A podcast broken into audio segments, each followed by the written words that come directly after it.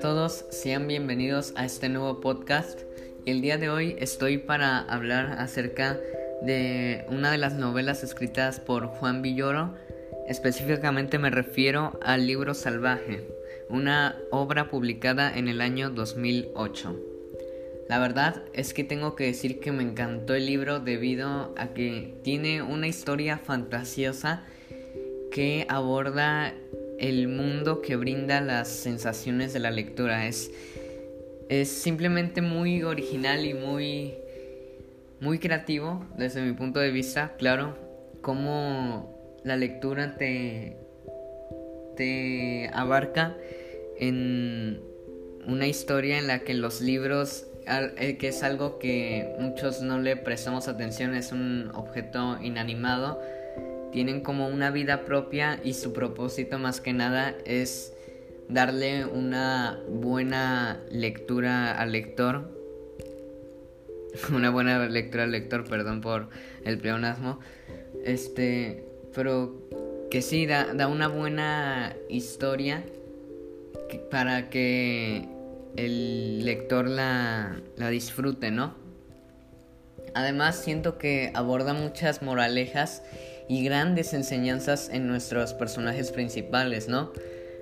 Juan y Catalina son unas personas las cuales les encanta leer y por ello están apasionadas por encontrar libros salvajes, ver qué, qué aguarda más allá de él. Y más allá también de que sean fuertes o de que tengan poderes para poder encontrarlo, me parece algo muy acertado de que utilicen su inteligencia y su gran sabiduría para saber cómo se comporta cada rincón de la casa y tomar así una estrategia para encontrarlo fácilmente, ¿no? Constantemente en el relato vemos cómo andan pensando en cómo en maneras en las que lo podrían encontrar. Y pues a la vez de, esto superan varios obstáculos que, se les enfrenta en su camino, como lo es una vez en la que un libro de pasta azul eh, trata de tomar control del tío Tito, que es su guía en esta historia. Y a pesar de ello, Juan es sumamente inteligente para poder afrontar este tipo de, de problemas, de obstáculos, ¿no? Y una manera en la que motivaría a mis amigos a leer este libro, yo creo que sería diciéndoles que tiene una historia digna de leer, porque desde lo que yo pude ver, me di cuenta de que aguarda muchísimas aventuras y una trama sumamente interesante basada en el constante aprendizaje de este vasto mundo, ¿no? Que sería más que nada su contexto la biblioteca del tío Tito. Y la cual está ah, la cual está inundada de, libros y, algo como nuestra vida cotidiana nosotros no le daremos mucha importancia. Sin embargo, yo creo que sí es algo interesante de recalcar, de de, presumir, ¿no? De la historia que es algo sumamente... Algo que no le darías importancia a simple vista, pero que es trama... Tiene una trama muy interesante.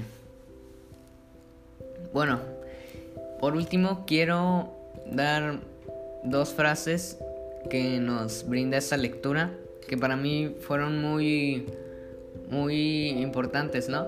Que aguarda un mensaje crucial para la, historia.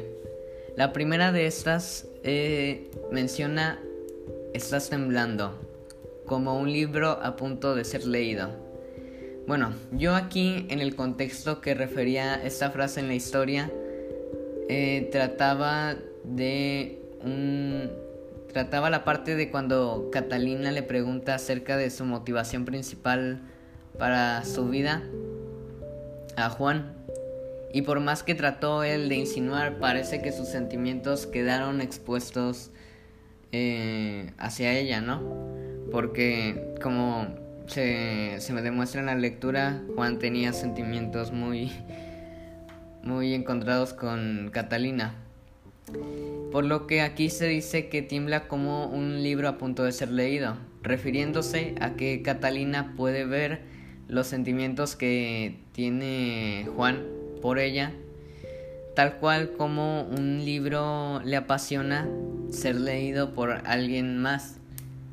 Más tiene miedo de ser evidente o acercarse con cautela a su lector. Y la segunda de, de estas frases es, he leído toda mi vida, pero hay muchas cosas de las que no sé nada. Lo importante no es tenerlo todo en la cabeza, sino saber dónde encontrarlo. Esta personalmente es la que más me gustó y la menciona el tío Tito cuando le dice la verdad acerca de sus conocimientos a su sobrino Juan, el cual menciona que muchos temas él no tiene ni idea de cómo son.